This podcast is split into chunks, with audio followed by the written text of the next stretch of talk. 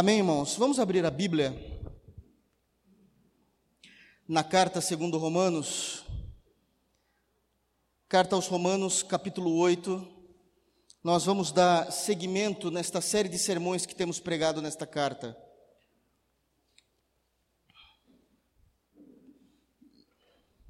Romanos, capítulo 8. Nós vamos ler do verso 1 até o verso de número 17.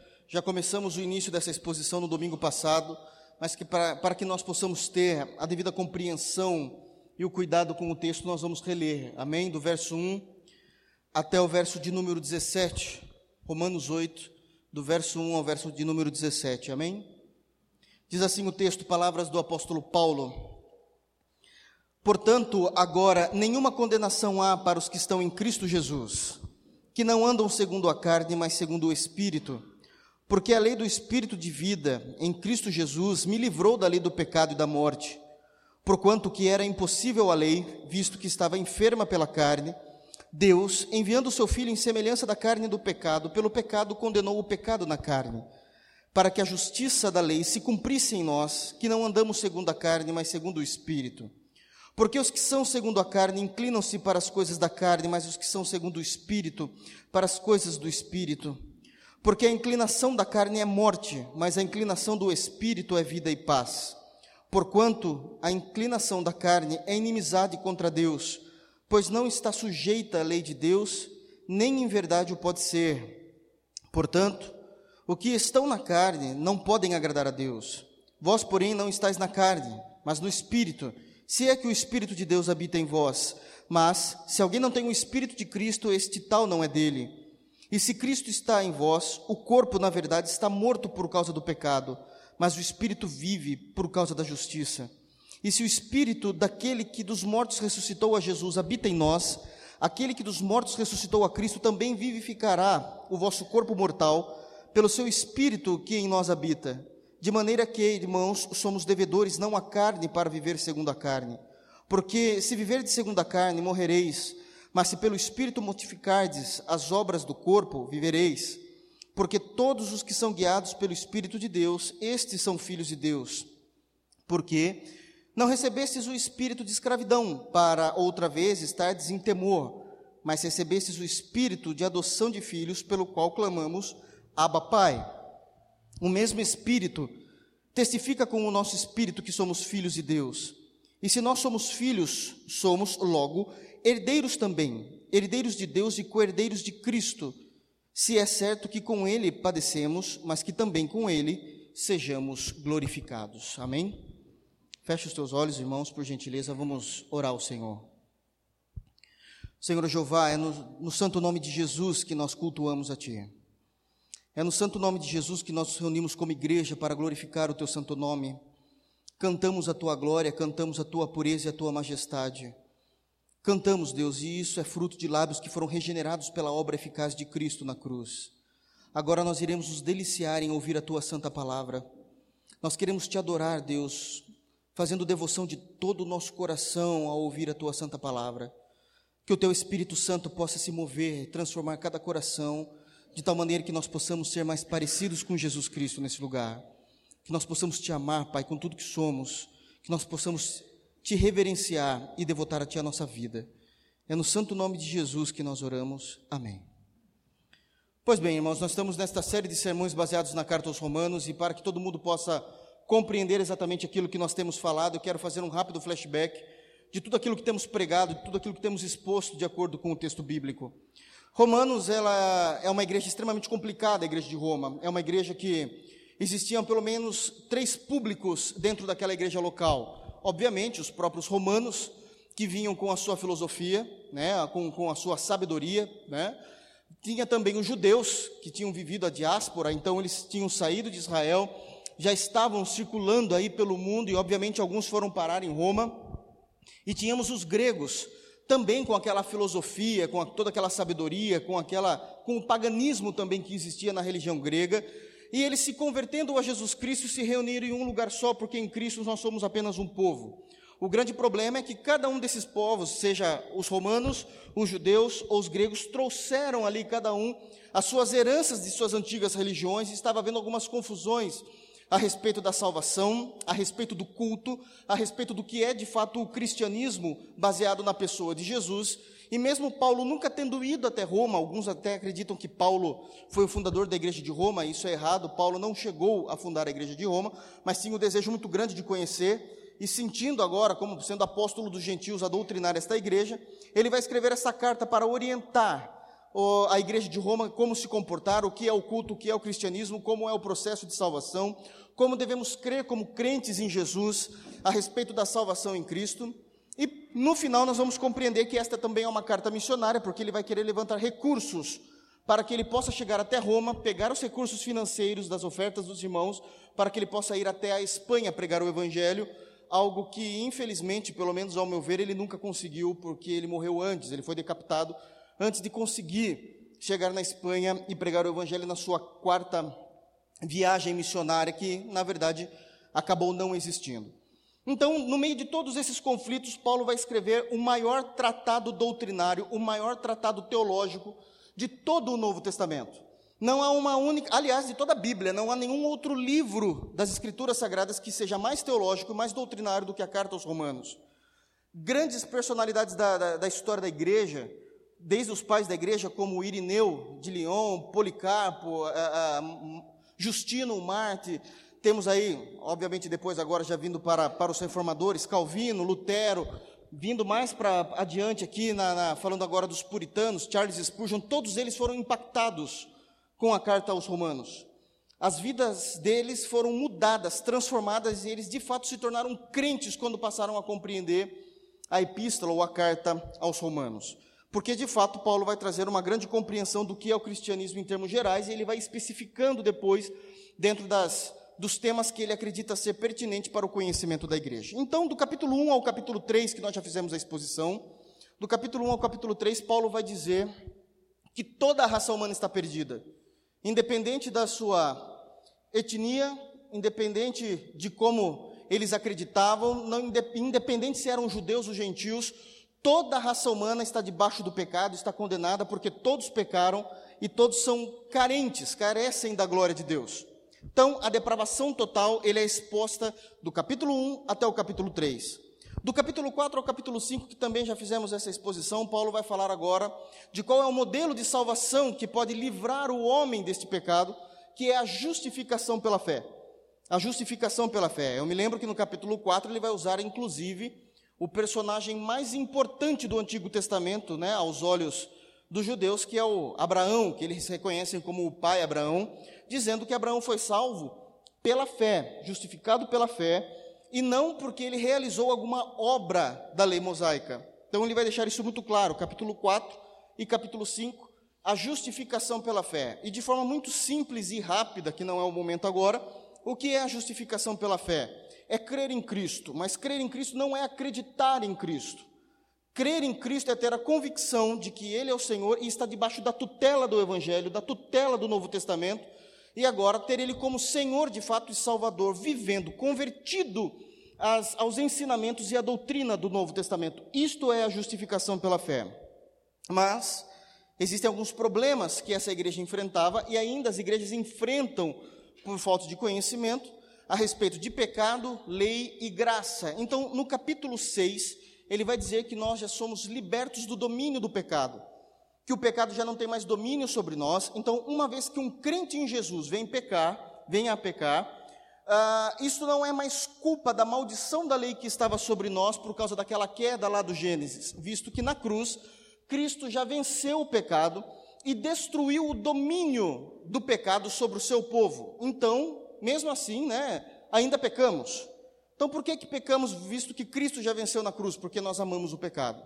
É essa a explicação que Paulo vai dizer. Ainda vocês estão inclinados a pecar, porque de alguma forma vocês ainda amam o pecado. E basta olhar o nosso coração e nós vamos ver que Paulo não estava enganado. No capítulo 7, ele vai tratar que uma vez que o pecado já não tem mais domínio sobre nós, a lei de Moisés também já não tem mais domínio sobre a igreja. Isto é, nós não estamos mais na mira da maldição da lei. E ele vai tratar isso com, com excelência, esse, esse texto e esse tema. Não há mais domínio da lei e da maldição da lei sobre nós. porque a lei, embora seja santa e perfeita, ele vai dizer, o ser humano por si só não conseguia tirar absolutamente nada de proveito da lei, porque tudo aquilo que o homem queria fazer sem Cristo, observando a lei do Antigo Testamento, o homem era falho, ele não conseguia vencer, ele não conseguia cumprir. Aliás, no final do capítulo 7 existe aquela discussão interna de Paulo, do Paulo que era judeu, miserável homem que eu sou, quem me livrará do corpo desta morte? Aquilo que eu quero eu não faço, aquilo que eu não quero, isto eu faço, e isso não tem nada a ver com o Paulo cristão. Isso tem a ver com o Paulo judeu, quando ele dizia: Olha, eu tentei, sendo fiel, a cumprir os ensinamentos de Moisés e eu não conseguia. Então nós destruímos até aquele balão colorido que existia em nós, às vezes, quando nós nos defendíamos com esse texto, dizendo: olha, se Paulo não conseguia, imagina eu, quanto mais eu. Mas isso não pode ser uma defesa, porque Paulo não estava falando dele como cristão, mas Paulo estava falando dele como um judeu, antes da sua conversão. Prova é que agora no capítulo 8 que nós estamos entrando, onde Paulo vai falar de uma vida no espírito e a diferença que causa num ser humano aquele que possui o Espírito Santo de Deus ele vai trazer isso para o agora, que é o agora dele. E, obviamente, um reflexo para toda a igreja de todas as eras, que é o que o Espírito Santo faz no coração do crente. Tanto que ele inicia aí no versículo 1 dizendo, portanto, agora, uma vez que eu sou convertido, uma vez que eu compreendi o Evangelho. Do versículo 1 até o versículo 4, que foi onde nós trabalhamos na semana passada e fizemos a exposição no sermão, ele vai dizer de como é que o Espírito Santo aplica a obra de Cristo no coração do crente. Como é que o Espírito Santo aplica a obra de Cristo no coração do crente?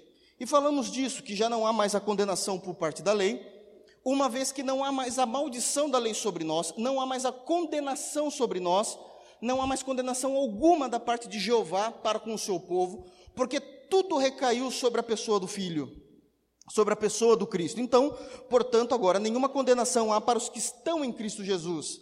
A lei já não acusa, porque essa é a grande compreensão. Qual é o crivo? Qual é o crivo do juízo final? A lei. É a lei.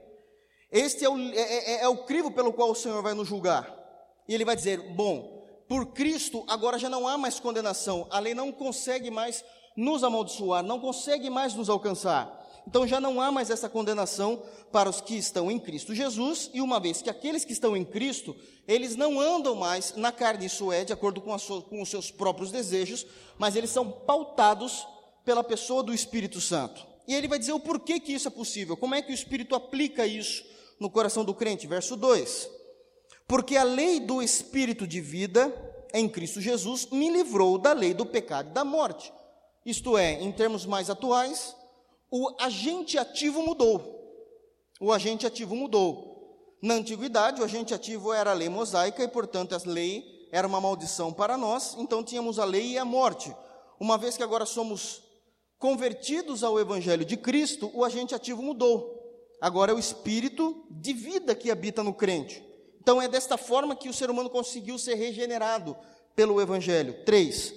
E ele vai dizer: então, uma vez que agora o espírito está no crente, é, o que era impossível à lei, visto que ela estava enferma pela carne, ou seja, a lei não conseguia salvar, e esta é a impossibilidade da lei, a lei nunca foi um sistema de salvação, a lei simplesmente apontava para Cristo o tempo todo, então aquilo que era impossível à lei, e além de tudo ela estava enferma, porque a nossa pecaminosidade não permitia que a lei realizasse a obra perfeita que Jeová quis ao seu povo naquele período do Antigo Testamento, estava enferma pelo pecado.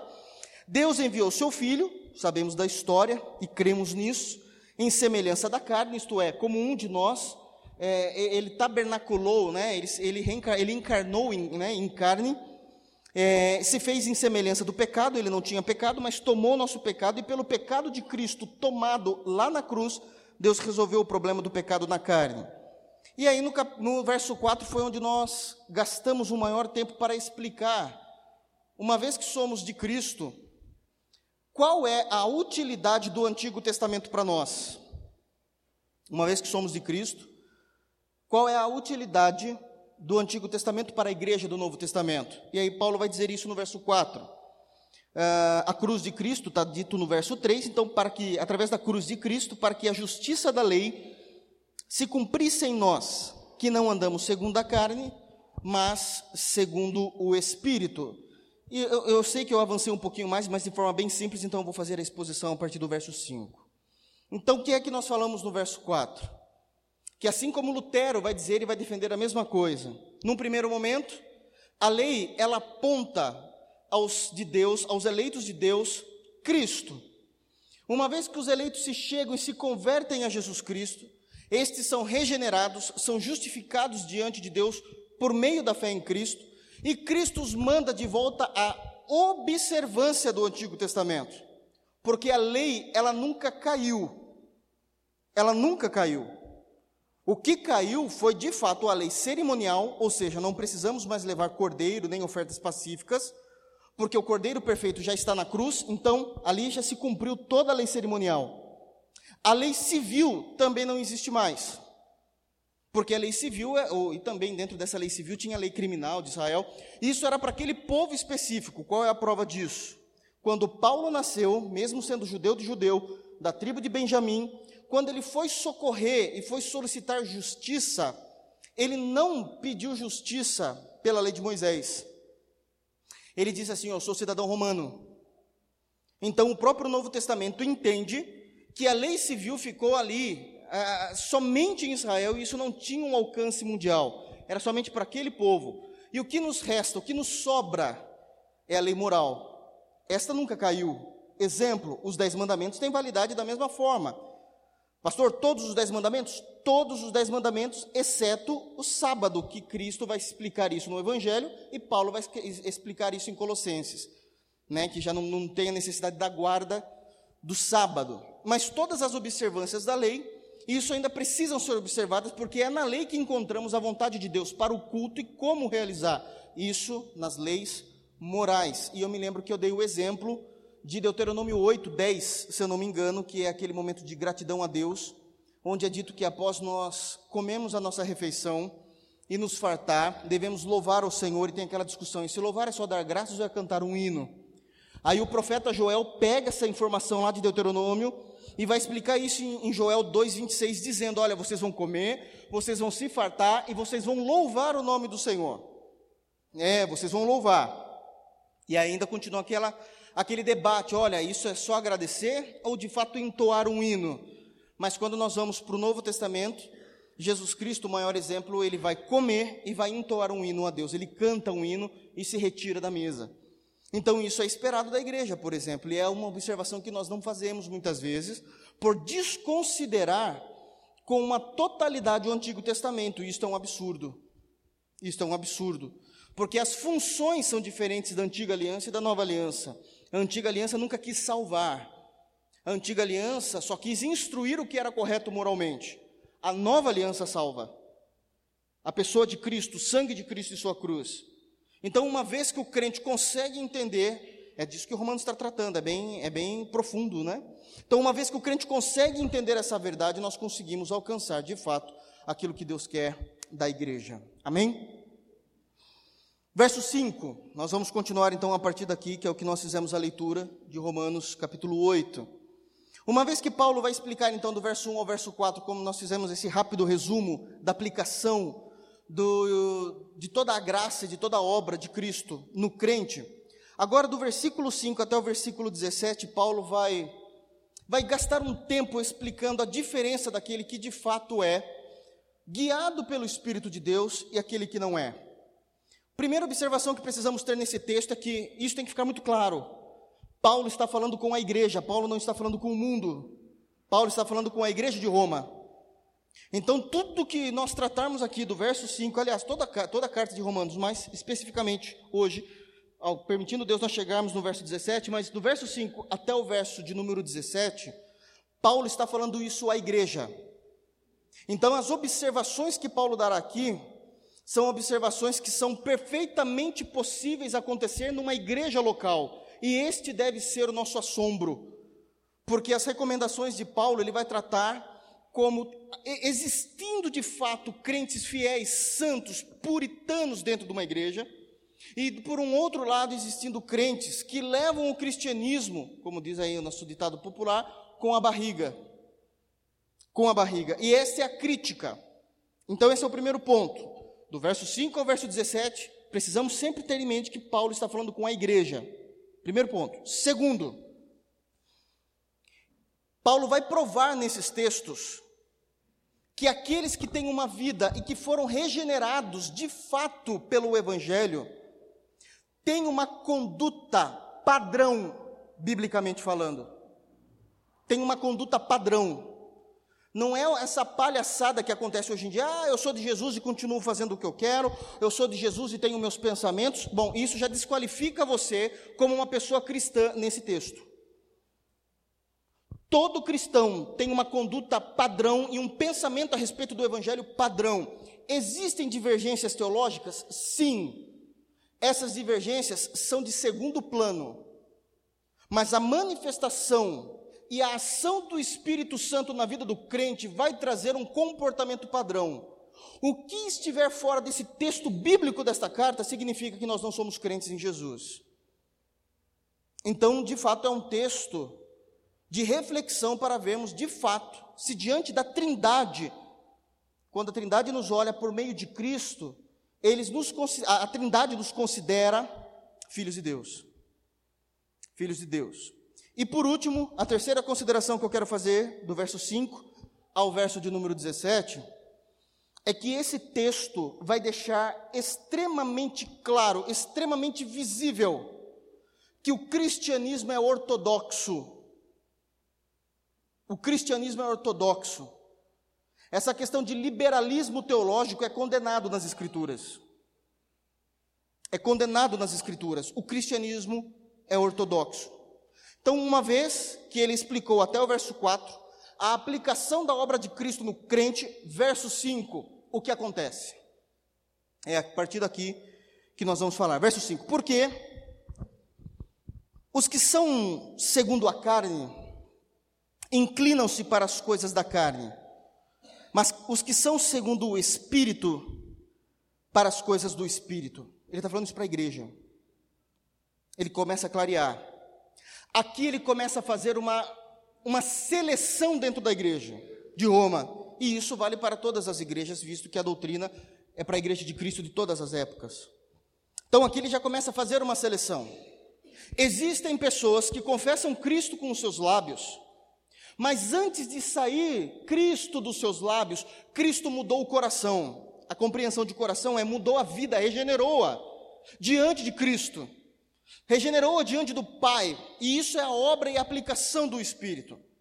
Por outro lado, dentro dessa mesma comunidade existem pessoas que professam com a boca serem cristãs, mas não têm o comportamento que o Espírito Santo colocaria no coração de fato de quem foi salvo, regenerado. É um texto extremamente complexo, é um, é um texto extremamente ortodoxo, é disso que ele vai dizer. Bom, eu expliquei, ele está dizendo, do verso 1 ao verso 4, eu expliquei como é que o Espírito aplicou Cristo no coração do crente. E agora eu quero falar do resultado. Aqui nós vamos ter uma amostra daquela, daquela célebre frase de Spurgeon, né, o último dos puritanos, quando ele vai dizer que a santidade é o lado visível da salvação. Como é que nós sabemos, não para julgar, mas para termos conhecimento dentro da igreja, de um crente que de fato conhece a palavra e sua vida é tangida pelo Espírito ou não. Verso 5 ao verso 17 de Romanos 8. Ele está dizendo: existe uma diferença dentro de uma mesma igreja local, aqui todos professam Jesus Cristo, mas alguns somente com os lábios, mas o coração está longe. Jesus vai tratar disso em Mateus 23. Mateus 23, Jesus vai arrebentar nesse assunto. Por outro lado, tem aqueles que professam Cristo e demonstram isso com a sua vida. Demonstram isso com a sua vida. Mas o que ele quer dizer na profundidade do texto? Que existem aqueles que professam a Cristo, mas eles andam segundo a carne. E esta carne não está dizendo somente o pecado em si. Não está, Paulo não está trabalhando com essa compreensão. Paulo está dizendo que existem pessoas que professam o nome de Jesus, que se dizem cristãos, mas toda a sua vida é baseada somente no seu intelecto, na sua vontade, corre atrás daquilo que ama apenas, e não há espaço para o reino de Deus na vida delas. Não há espaço para o reino de Deus na vida delas. Estes são aqueles que eles chamam de carnais, não está falando de pecado, está falando de intelecto, porque os que são segundo a carne, o tempo todo são seduzidos, são inclinados para cuidar próprios, das suas próprias tarefas. Vamos para o exemplo prático? Não tem vida de oração. A vida de oração é um incômodo.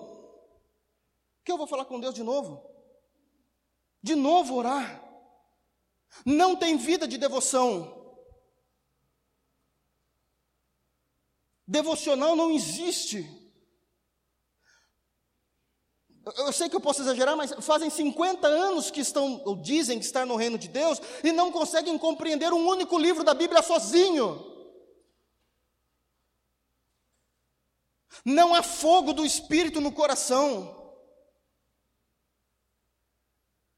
E toda a sua vida, por mais que diga eu sou crente, está inclinado para os seus próprios desejos.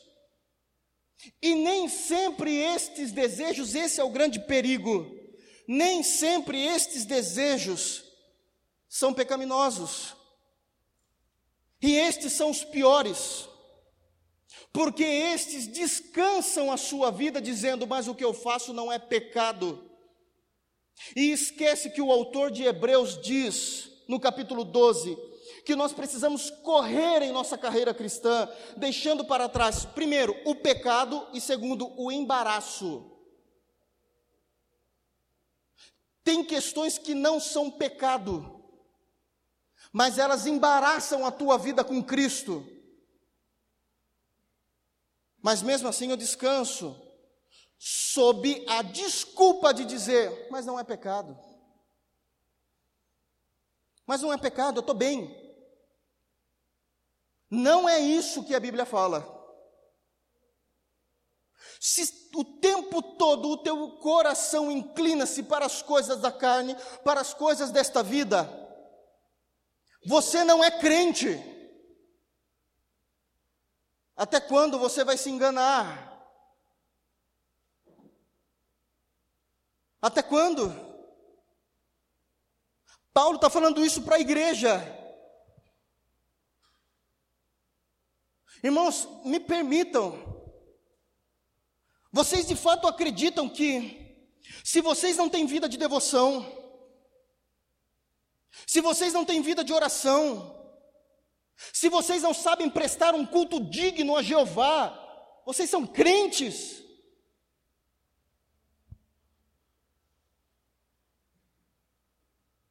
Isto, esta atitude, esta vida é nojenta diante da Trindade e eu provo.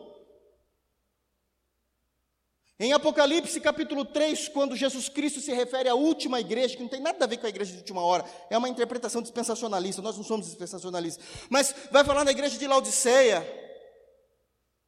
Jesus Cristo vai dizer assim: Olha, vocês não são mornos nem frio, eu quero vomitar vocês da minha boca. Sabe o que isso significa? Eu tenho nojo de vocês, eu tenho nojo do culto de vocês. Quer compreender como Deus ama o culto? Leia o livro de Malaquias. É toda a estrutura teológica de um culto a Deus. Chega um momento que Deus está tão irado com o povo de Israel que ele diz assim: por favor, apaguem o fogo do altar e não mais me cultuem, porque o culto de vocês me enoja.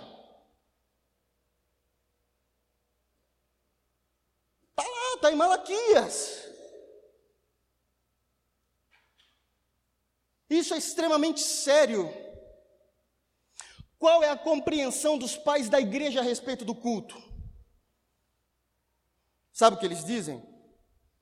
Nós temos uma vida devocional durante toda a semana, para que quando chegar ao domingo nós nos reunimos para prestar culto à devoção que nós tivemos com Ele durante os dias.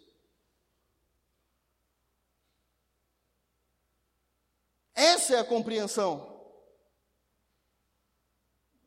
Caso contrário, é um culto morno e isso provocará o nojo de Jeová sobre nós. Se eu vou perscrutar o meu coração e eu vejo que tudo que eu faço inclina-se para as coisas da carne, para as coisas do dia a dia. Aliás, a parábola do semeador, quando é dito que um homem saiu a semear, Marcos 4. Um homem saiu a semear e jogou a semente, e aí vai, vai cair em quatro lugares diferentes. Um dos momentos ali vai dizer assim: a semente caiu entre pedregulhos, e aí Jesus explica a parábola dizendo assim: esses aí são os cuidados da vida pelo qual a semente do evangelho caiu no pedregulho ou nos pedregulhos, mas os cuidados da vida, as tarefas, as suas inclinações sufocaram o evangelho e matou a vida da semente. Eu preciso correr, eu nem saí dos cinco ainda. Mas é disso que Paulo está tratando para um único povo, e aí ele vai dizer: Mas final do verso 5. Mas os que são segundo o Espírito inclinam-se para as coisas do Espírito. Os que foram regenerados e tangidos pelo Evangelho de Jesus Cristo e foram impactados com a verdade de Cristo, com o sangue de Cristo sobre nós, esses inclinam-se a saborear os textos das Escrituras Tem textos que é muito difícil para um pastor pregar. Tem um texto de Salmos 16, o último versículo, que o abençoado do salmista ele vai dizer o seguinte: que nós amamos a Deus e vivemos em Deus, tudo isso é certo, está correto. E no final do verso, lá no último verso do Salmo 16, ele vai dizer assim: porque em Deus a alegria, e na sua direita, na sua mão direita, há delícias perpetuamente.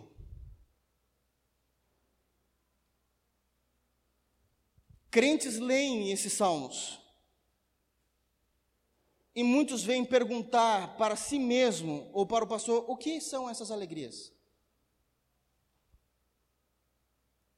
É muito difícil de pregar esse texto. John Piper, pastor batista reformado americano, na minha compreensão, o melhor pastor batista que existe hoje. Ele tem uma sede por pregar um tema chamado a satisfação em Deus. O tempo todo ele vai falar da satisfação no Evangelho, a satisfação e o deleite que nós temos em Deus, mas ele tem um problema, que eu também tenho e que todos os pregadores genuínos têm. Não dá para expor um tema que é experimental.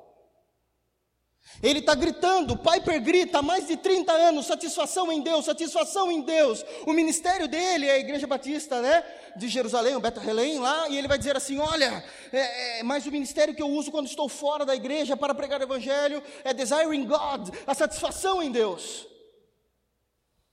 E ele se mata a pregar isso há mais de 30 anos, e muitas vezes as pessoas não entendem e ele tem essa dificuldade, sabe por quê? Não dá para expor, não dá para expor aquilo que é experimental no meu íntimo, não dá para expor Salmo 16, o último versículo que diz que na mão de Deus há delícias perpetuamente, porque isso tem que ser experimentado.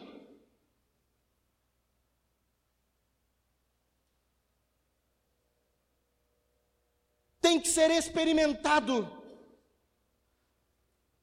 Não adianta quantas formas teológicas eu possa bolar didaticamente para explicar isso à igreja.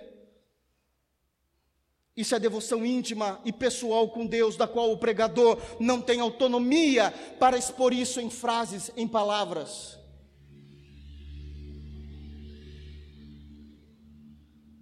Olha, eu amo o livro de Salmos. Abrimos o, saltério, o livro de Salmos, Salmos 1, primeiro. Bem-aventurado o homem, a gente sabe que não, né, não se detém, não para, junto com os pecadores.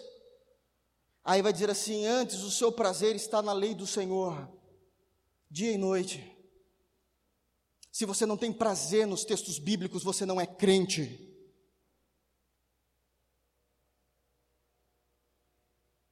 Se não há delícias ao você ler os textos bíblicos e se aquilo não acende a chama do Espírito no teu coração, você não é crente. O que eu faço, pastor? Se arrependam diante de Deus.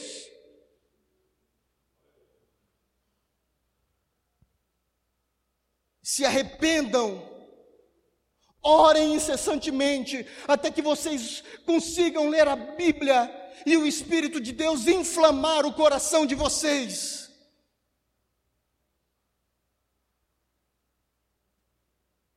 E você perceber que você e a Bíblia é, é uma unidade em que não há mais para ver dissolução.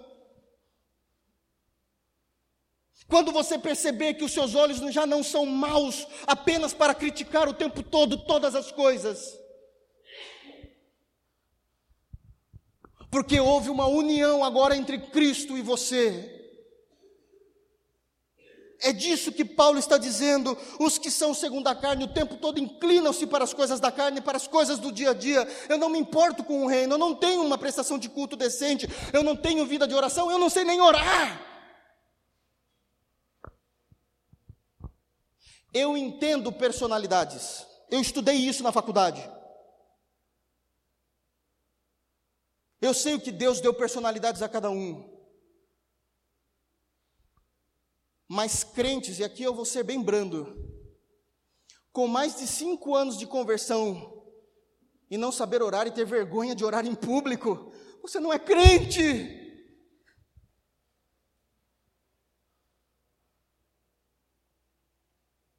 Não há cristianismo nisso, pelo amor de Deus, que o Espírito fale ao coração de vocês.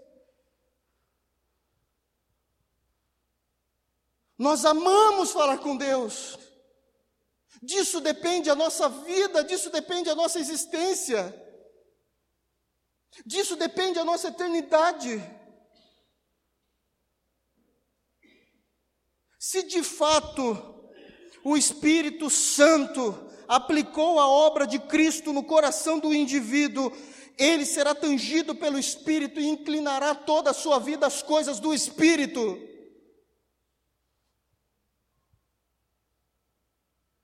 Isso é ortodoxia cristã, não é balela, não é lorota. E ele continua. Seis, falando para a igreja. Porque a inclinação da carne é morte. Não importa se não é pecado. Se for pecado, nem vou discutir isso. É ponto pacífico, pecado é pecado. O grande inimigo é quando nós descansamos porque falamos: olha, isso não é pecado, mas tem me afastado de Deus. É um embaraço para eu correr a minha corrida até a cruz, de acordo com Hebreus 12. Não adianta, por mais que não seja pecado, mas se é um embaraço para a tua vida com a Trindade, isso te levará para a morte, a separação eterna de Deus.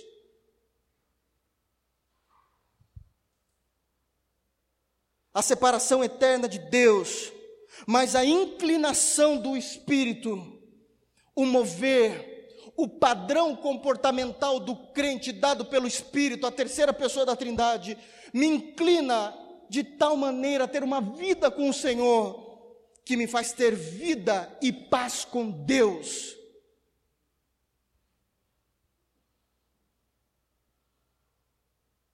Eu já não temo o juízo, o Espírito Santo me justificou por meio da obra de Cristo, eu já não tenho mais culpa, a graça de Cristo recaiu sobre mim.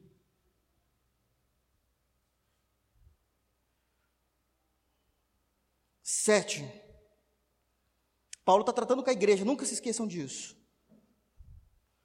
Porquanto, pelo amor de Deus, entendam esse texto, Porquanto a inclinação da carne é inimizade contra Deus, pois não é sujeita à lei de Deus, nem em verdade pode ser.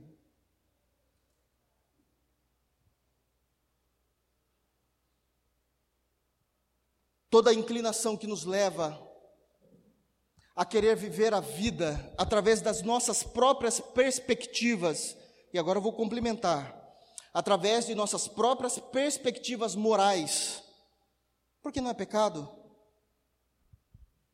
Você está em inimizade com a Trindade e isso não é um bom negócio.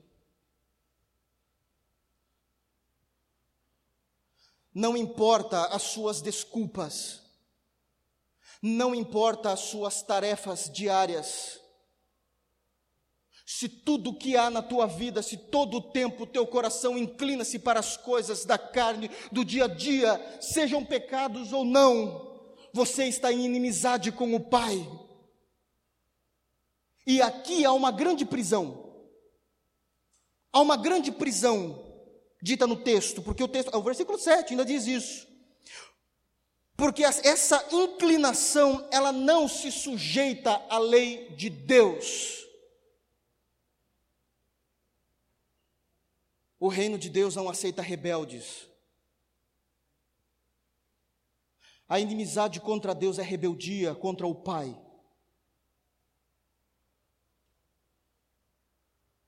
A primeira pregação de Cristo, quando ele chegou na terra e iniciou o seu ministério aos 30 anos de idade, ele dizia exatamente essa pregação: Arrependei-vos. Arrependei-vos, porque é chegado a vós o reino de Deus. O arrependimento genuíno do indivíduo antecede o reino. Se arrepender é estar debaixo do reino. Se arrepender é a iminência do reino. Se não há arrependimento e a tua vida não se inclina para as coisas do Espírito, você não está sujeito à lei de Deus e, na verdade, nem pode ser e aqui nós já vamos tratar de arbítrio. Não pode ser, você não tem essa autonomia. Cuidado, isso é uma prisão, da qual talvez você nunca mais consiga sair. Nunca mais consiga sair. Olha a, a, a profundidade, oito, porquanto, portanto, ele vai encerrar esse primeiro tema, né? No 8. Portanto, os que estão na carne não podem agradar a Deus, porque estão em inimizade contra o Pai, estão em rebelião dentro do reino. E isso te levará à morte, à separação eterna dele.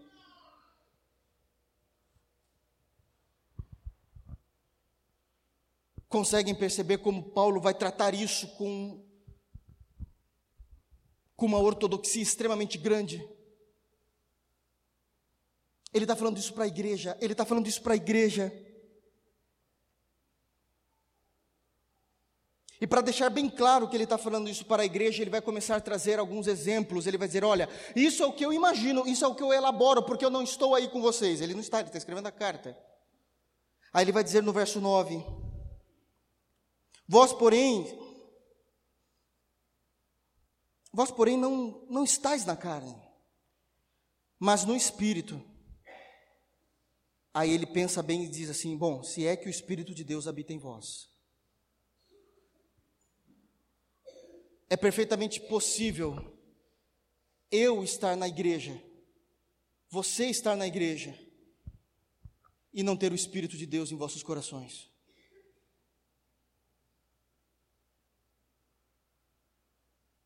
Porque agora ele vai começar a parte boa. Ele fez a crítica do que acontece com um homem que professa Cristo, mas nunca foi tangido pela aplicação e pela obra do Espírito na vida dele. 5 a 8. Verso 9, agora ele vai colocar a dúvida. Olha, bom, mas eu acredito que vocês não andem desta forma, vocês não andam, porque vocês não andam segundo a carne, vocês andam pelo Espírito. E aí ele vai colocar a dúvida. Quer dizer, se é que o Espírito Santo de Deus habita em vós.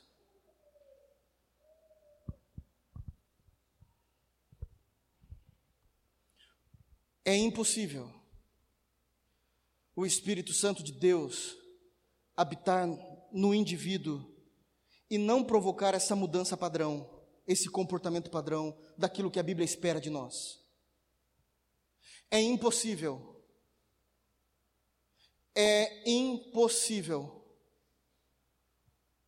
O Santo Espírito de Jesus habitar no coração do homem e ele não provocar desejo pela oração, pela devoção, pela mudança, pela santidade, pela piedade na sua vida. Se não há esse tipo de desejo, vocês não têm o Espírito Santo de Deus. Que ousadia, não, a Bíblia fala isso. E eu preciso pregar isso com amor e temor para vocês, para que vocês possam se arrepender. Porque vida cristã não tem nada a ver do que vir apenas aos domingos na igreja. Não tem nada a ver. Isso é extremamente sério. 9. Vós, porém, não estáis na carne, mas no Espírito. Se é que o Espírito de Deus habita em vós, mas, irmãos, é a afirmativa que eu acabei de fazer. Se alguém não tem o Espírito de Cristo, este tal não é dele.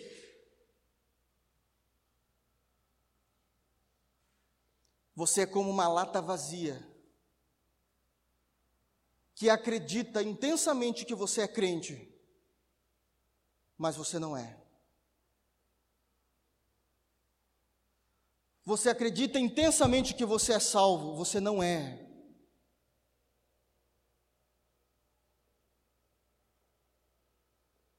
Porque o Espírito Santo muda significativamente a vida do homem. Quer exemplos? Vamos para a Bíblia, a Bíblia é o maior exemplo. Olha quem era Paulo e olha o que ele se tornou. Isso é ação do Espírito.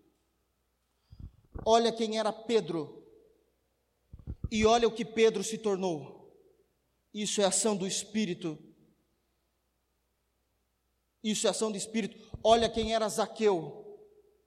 Olha quem Zaqueu se tornou. Isso é obra do Espírito. Se a nossa conversão não tem o mesmo impacto do que os personagens da Bíblia sofreram pela ação do Espírito, que é o mesmo, nós não somos salvos, irmãos. Paremos de nos enganar. Paremos de nos enganar.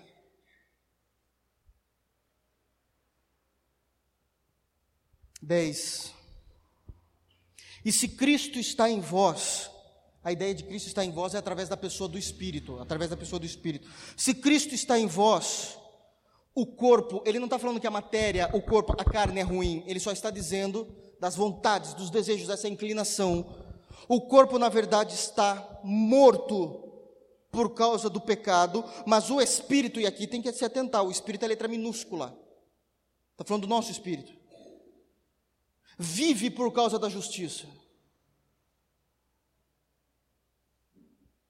o Espírito Santo, ele trabalha de tal forma na vida do crente, que ele começa a anular as inclinações da carne, o corpo está morto e o espírito vive. É o que ele diz lá no versículo 2: o agente ativo mudou, porque agora é a lei do espírito de vida.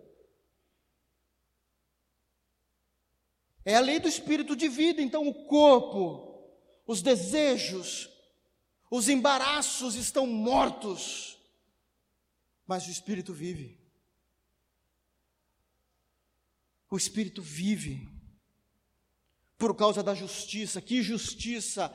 A obra eficaz e perfeita de Cristo na cruz. Se nós pegarmos esse texto de Romanos e ligarmos diretamente ao texto de Tiago que temos pregado aos nossos cultos de doutrina nas terças, agora faz todo sentido, conseguem perceber? Porque a justificação pela fé, ela transborda em um novo comportamento em obras. Em obras. Verso 11 eu termino. E passaremos para a ceia. E se o Espírito, agora estou falando do Espírito Santo, que é a letra maiúscula, e se o Espírito daquele que dos mortos ressuscitou a Jesus habita em vós, irmãos, isso é uma afirmativa doutrinária, não sou eu que defendo isso, é a Bíblia. Se o Espírito daquele que dos mortos ressuscitou a Jesus Cristo habita em vós, aquele que dos mortos ressuscitou a Cristo, também vivificará o vosso corpo mortal pelo seu espírito que em vós habita. Aqui são duas declarações teológicas. A primeira é a doutrina da ressurreição. Haverá ressurreição para nós. Se o espírito se o Espírito Santo, que foi aquele que ressuscitou a Jesus Cristo dos mortos, habita em nós, nós seremos ressuscitados um dia. Então, isso está falando da doutrina da ressurreição, mas também fala de outra coisa. Está falando do nosso comportamento diário, a nossa mudança por causa do Evangelho de Jesus. E se o Espírito daquele que dos mortos ressuscitou a Jesus habita em vós, aquele que dos mortos ressuscitou, isto é, o Espírito Santo, que ressuscitou a Cristo, também vivificará o vosso corpo mortal, isto é, ele vivificará a sua vida, ele trará um novo tom, ele trará uma nova cor, ele trará uma nova esperança, ele trará uma nova cosmovisão na sua vida. Essa é a certeza de que o Espírito de Deus habita no indivíduo de que ele produz essa mudança, que da mesma forma como ele ressuscitou a Jesus dos mortos, ele vivificará o nosso corpo mortal que estava fundado nos delitos e pecados, de acordo com Efésios 2, pelo Espírito que habita em nós, e nós andaremos em novidade de vida. O que é novidade de vida? Tudo para nós passará a ser novo. Em que sentido? Novo no sentido de que tudo será a partir da perspectiva de Cristo. A minha cosmovisão, a minha vida de devoção, o meu culto, o meu dia a dia, o meu profissional, o meu ministério, a minha vocação em ser crente, Efésios 4:1, andais de forma digna que foste chamados. Existe um padrão de ser crente. O padrão é bíblico. E nós vamos andar de forma digna que fomos chamados a ser crente. Se não há, se não há essas perspectivas, essas mudanças em nós, diante da Trindade, nós não somos cristãos. Você quer um exemplo simples? É por isso que, se é que vós lestes, né, fazendo um parafraseado com Paulo, é por isso que quando vocês leem sobre os cristãos dos séculos passados, vocês leem a vida deles e compara a vida deles com a sua, você diz, mas como era possível? A questão não é como era possível. A questão é que eles tinham o Espírito Santo e possivelmente você não tenha. É isso que faz a grande lacuna existir entre Lutero e nós, entre Agostinho e nós, entre Spurgeon e nós, entre John Knox e nós. porque eles amaram tanto a Cristo que eles devotaram toda a vida deles, sem precisar abandonar o dia a dia deles. Mas tudo estava tangido pela fé. Tudo estava tangido pelo Evangelho de Jesus Cristo. E quando nós lemos a biografia destes homens, quando nós estudamos a história da igreja, a gente fala assim: mas como é possível? A questão não é possível, a questão é o agente ativo é a pessoa do Espírito Santo que habitava neles e mudou eles de tal forma que Romanos 8, do verso 5 ao 17, se cumpriu na vida deles. O que eu posso dizer a não ser que Deus de fato guarde o nosso cristianismo, que Deus guarde os nossos corações, que o Espírito Santo de Deus, em misericórdia, nos diga claramente aos nossos corações e do nosso entendimento, e que nós venhamos ter maturidade para ouvir o Espírito dizer: Você não é crente. Converta-se e creia no Evangelho. Deixe os seus pecados na cruz. Deixe os seus embaraços que não são pecado na cruz, para que vocês possam correr. A Bíblia fala que o cristão corre a carreira que nos está proposta no cristianismo.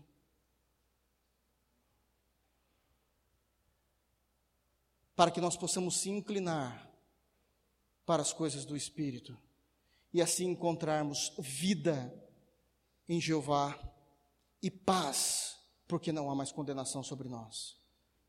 Que Deus nos abençoe. Em nome de Jesus, a igreja de pé.